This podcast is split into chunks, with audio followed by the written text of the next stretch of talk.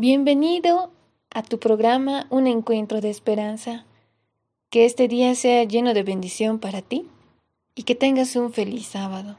Vamos a comenzar con la ofrenda musical de parte de nuestra hermana Maribel Gender Roja, que nos estará deleitando con el tema Padre Amado.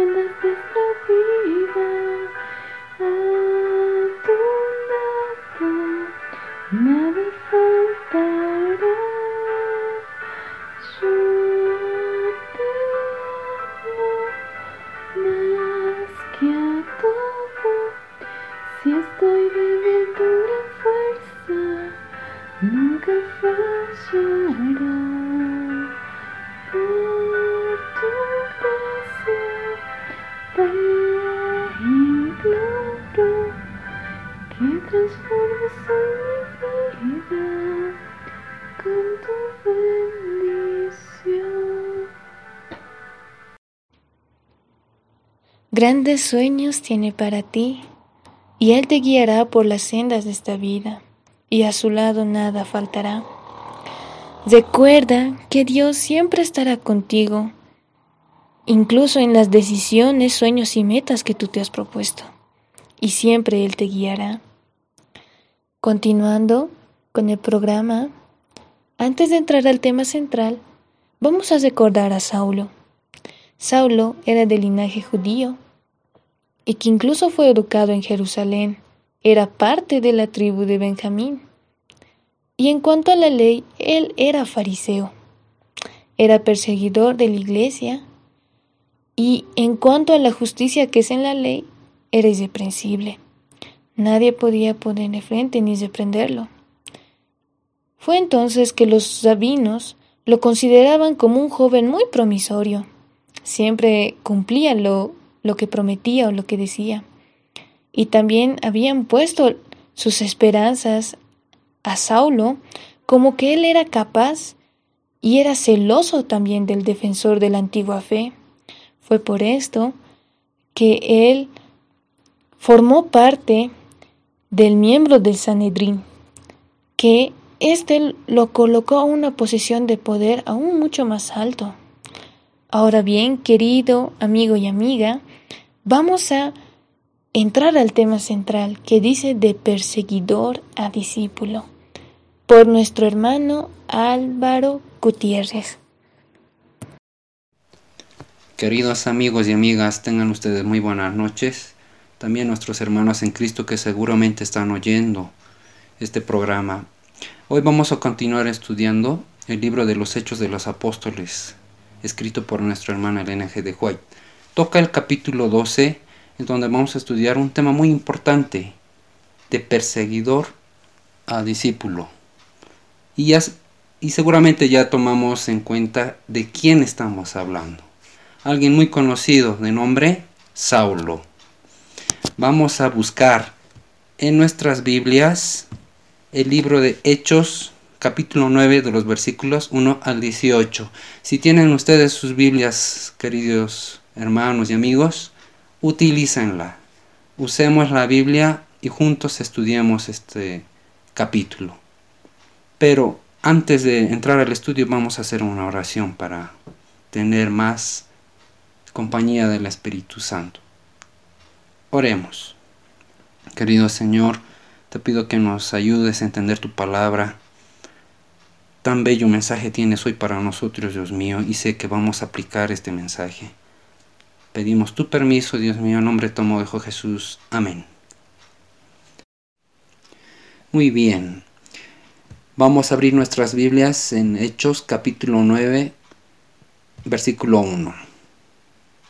Dice, Saulo, respirando aún amenazas y muerte contra los discípulos del Señor, vino al sumo sacerdote. Estudiemos más este, este versículo. Saulo, respirando aún amenazas y muerte contra los discípulos del Señor. Vamos ahora descubriendo quién es Saulo y por qué hacía esto. Saulo era un fariseo. Vamos a buscar en Hechos capítulo 22, versículo 3. Vamos a leer. Dice, yo de cierto soy judío. Está hablando Saulo, ¿no? En la Biblia. Nacido en Tarso de Cilicia, pero criado en esta ciudad. Instruido a los pies de Gamaliel, estrictamente conforme a la ley de nuestros padres, celoso de Dios, como sois todos vosotros.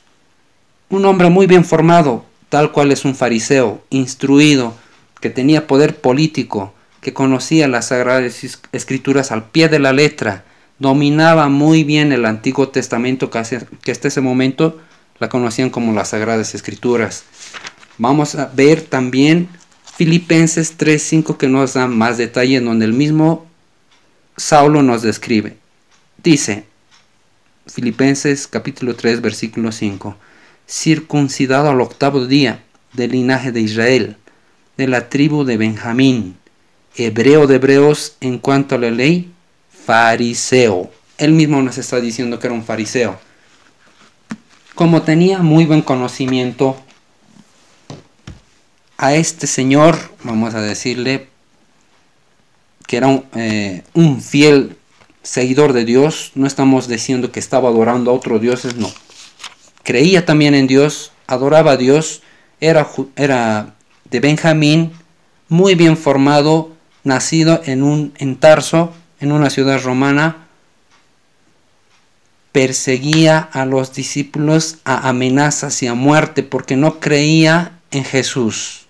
Vamos al versículo 2. Y le pidió cartas para las sinagogas de Damasco, a fin de que si hallase algunos hombres o mujeres en este camino, los trajese presos a Jerusalén.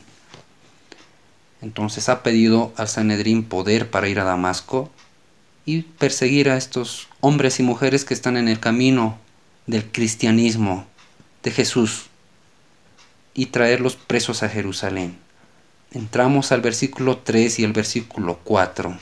Dice, mas yendo por el camino aconteció que al llegar Cerca de Damasco repentinamente le rodeó un resplandor de luz del cielo. ¿Por qué está yendo Saulo a Damasco? Es porque allá y en la época se estaban concentrando la mayor cantidad de seguidores de, Jesús. Y tenía el objetivo Saulo, celoso de Dios, de terminar a todo aquel que blasfemaba para él, siendo un fariseo en su creencia. Por tal motivo iba a Damasco a eliminar a gente. Pero en medio camino y tal como dice la escritura, se encontró con algo muy especial. Vamos a ver el versículo 4. Y cayendo en tierra oyó una voz que le decía, Saulo, Saulo, ¿por qué me persigues? El versículo 5, él dijo, ¿quién eres, Señor? Y le dijo, yo soy Jesús, a quien tú persigues. Dura cosa te es dar coces contra el aguijón. ¿Qué nos quieren decir estos dos versículos? Entendamos bien. Saulo está persiguiendo a los seguidores de Jesús, pero se le presenta en el camino a Damasco el mismo Jesús. No es ningún ángel, no es ningún profeta o algún otro líder de los seguidores de Jesús. Es el mismo Jesús. Y en el versículo 5, Saulo está diciendo, ¿quién eres Señor? Él mismo le dice, yo soy Jesús a quien tú persigues. Dura cosa te es dar cosas contra el aguijón. Esta última parte que nos menciona la Biblia, coses significa patadas. Estas palabras eran una expresión proverbial de aquella época basada en la imagen de un buey que da patadas contra el mismo aguijón con que el conductor del buey lo estimula para seguir arando. Saulo quería persistir en algo, quería seguir con una actitud que lo único que hacía es hacerle más mal. Querido amigo, ¿alguna vez fuiste picado por el aguijón de alguna abeja? Duele. Imagínate ser picado por más de una vez y aún peor ir a dar patadas sobre él provocándolo para que te dé vuelva a picar. Saulo era necio. Es como si él estuviera pegando a algún lugar que le duela, o peor, pretendiendo que por eso, queriendo que le deje de doler, buscaba más dolor. En esta palabra Dios le estaba dando a entender a no insistir, a no persistir en lo que no es bueno para él y para nosotros ahora. No nos dará lugar buenos resultados y no avanzaremos. Esas malas decisiones no van a solucionar aquello que pretendemos solucionar ya que solo va a empeorar. en Santiago 1.22 dice, pero sed hacedores de la palabra y no, no, no tan solamente oidores, engañándonos a vosotros mismos. En la historia nos dice que Saulo ya quedó ciego ciego físicamente y ciego espiritualmente, tanto así que ha tenido que ser ayudado por sus soldados, por las personas que le acompañan para ser llevado a Damasco. Y tal cual Jesús le había ordenado ir a una ciudad y quedarse en la casa de un hombre llamado Judas. En ese lugar se quedó tres días sin comer ni beber. Aquí es el momento triste para Saulo, porque después de haber conocido a Jesús, empezó a recordar todo lo que había hecho por lo que había creído que estaba bien. Recordó a Esteban, a todos los santos que había perseguido y asesinado. En el caso de Esteban, el libro de Hechos nos dice que tenía un rostro como de un ángel. Y Saulo estaba mirando eso. Y también escuchó todo lo que había predicado Esteban. Él escuchó eso. Para él eso era blasfemia y mentira. ¿Cómo ustedes se sentirían que pelean por algo que está bien? Hacen cosas tan grandes hasta incluso perseguir, matar pero cuando ven que han estado en el camino incorrecto, se dan cuenta que han matado a inocentes. ¿Cómo podrían sentirse? Saulo peleó mucho en su alma. Estaba él, la persona, el fariseo, con el hombre espiritual. Sin duda debió ser muy triste para él, porque recordó las palabras de Esteban, en donde decía que veía a Jesús a la diestra del Padre y pedía que su espíritu sea encomendado a Dios. Y mientras él daba las pedradas, yo creo que él se recordaba cómo será en el cielo cuando Pablo se enfrente con Esteban. Yo no sé, tal vez con lágrimas encontrarán, porque Esteban, con un diácono tan bueno, le perdonó y perdona todo lo que les apedrearon.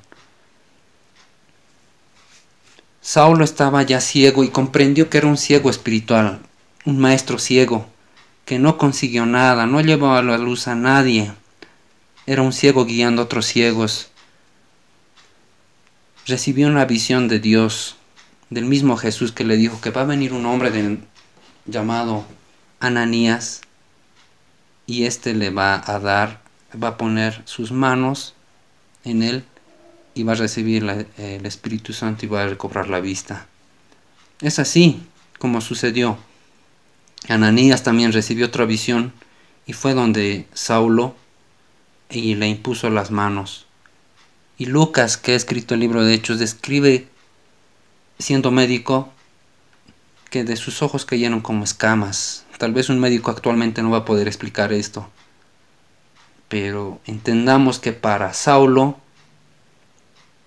esto era revivir nuevamente, descubrir la luz. Esa luz, la gloria de Jesús que le hizo ser ciego, físicamente le, le devolvió la luz. Y ahora era un creyente también de Jesús y defensor de la verdad. Enseguida fue bautizado y se convirtió a, que hoy, a cuando hoy llamamos a Pablo tiene un significado diferente. Él mismo se hizo llamar así, porque Saulo significaba, dice, llamado, y Pablo significa pequeño. Él se consideraba ahora pequeño frente a Dios, un esclavo de Dios. El mismo Señor se refiere de Saulo de la siguiente manera en el capítulo 9, versículos 15 y 16. Ve, porque instrumento escogido me es este, para llevar mi nombre en presencia de los gentiles y de reyes y de los hijos de Israel, porque yo le mostraré cuánto le es necesario padecer por mi nombre. Conocemos muy bien ahora Pablo, un hombre que dijo, para mí el vivir es Cristo y el morir es ganar. No le importó pasar por cárceles, sufrir naufragios, pasar hambre, ser insultado, hasta incluso morir, con tal de mostrar a Cristo. Nosotros un día conocimos a Jesús, tal vez no fue tan dolorosa la conversión que tuvimos como Saulo, pero conocimos y nos bautizamos. Y un día también nos va a tocar mostrar a Cristo padeciendo tal vez yendo a la cárcel, perdiendo el empleo, reprobando la universidad, perdiendo un ser querido. Pero un día mi deseo es que todos podamos decir, así como Pablo antes de, de ir a los brazos de Cristo, porque he peleado la buena batalla, he acabado la carrera, he guardado la fe, por lo demás me está guardada la corona de justicia, la cual me dará el Señor, juez justo, en aquel día, y no solo a mí, sino también a todos los que aman su venida. Pidamos a Dios que el Espíritu Santo nos ilumine cada día para demostrar al mundo, al igual que Pablo, que somos seguidores de Cristo Jesús, dispuestos a decir, para mí el vivir es Cristo y el morir es ganancia. Muy buenas noches. Jesús es el amigo de los pecadores y su corazón simpatiza con el dolor de ellos. Tiene toda potestad tanto en el cielo como en la tierra, pero respeta los medios que ha dispuesto para la iluminación y salvación de los hombres. Dirige a los pecadores a la iglesia, que Él ha puesto como un medio de comunicar luz al mundo. También podemos ver que en Saulo, que él estaba ciego y que era prejuicioso, pero a él se le dio una revelación del Cristo a quien perseguía. Y inmediatamente él se colocó en directa comunicación con la iglesia, ya que era la luz del mundo. Y en este caso, Ananías, que se presentaba a Cristo, y también representaba a los ministros de Cristo en la tierra. Ananías toca los ojos de Saulo para que reciba la vista y coloca sus manos sobre él. Y mientras ora en el nombre de Cristo, Saulo recibe el Espíritu Santo. Todo se hace en el nombre y la autoridad de Cristo. Cristo es la fuente y la iglesia es el medio de comunicación. Amigo y amiga, seamos una luz en este mundo, seamos parte de la iglesia para ser medio de comunicación para aquellos que tal vez aún no conocen a Jesucristo o tal vez no lo han aceptado en su vida. También, querido amigo y amiga, si tú tienes temores y miedos, puedes entregárselo a Dios, porque Él se encargará de poner paz y tranquilidad en tu corazón. No hay nada imposible para Dios que no pueda hacer. Te agradezco por haber escuchado la transmisión. No olvides compartir con tu prójimo y también recuerda que puedes escucharnos en Facebook, iBox, Spotify y Anchor. También puedes seguirnos en las redes sociales y diferentes plataformas ya mencionadas. Nos vemos en el siguiente capítulo porque este ha sido tu programa Un encuentro de esperanza.